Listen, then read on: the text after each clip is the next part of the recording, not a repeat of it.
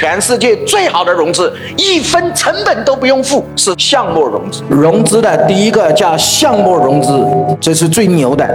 所以老板排第一位的是创造一个无中生有的项目，用这个项目让大家来投钱，成就成了，不成大家风险一起担，有钱一起赚，老板不损失任何东西，无中生有，凭空产出一个项目。第二个叫招商，招商也是融资啊。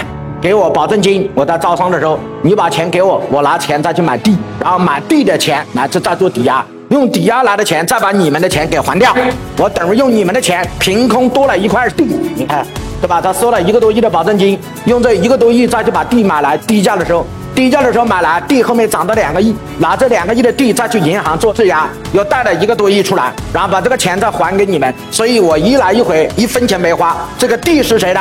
是我的。这叫招商融。第三个股权，股权是第三个是要让渡你的权益的。我是你的股东，股东就要享受股东权益啊。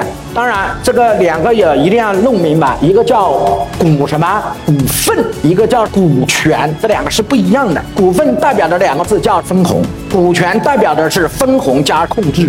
这是两个不同的概念，不能给他股权啊，所以要把它分开。第四个叫什么？债权，债权是无限连带责任，大家知道吗？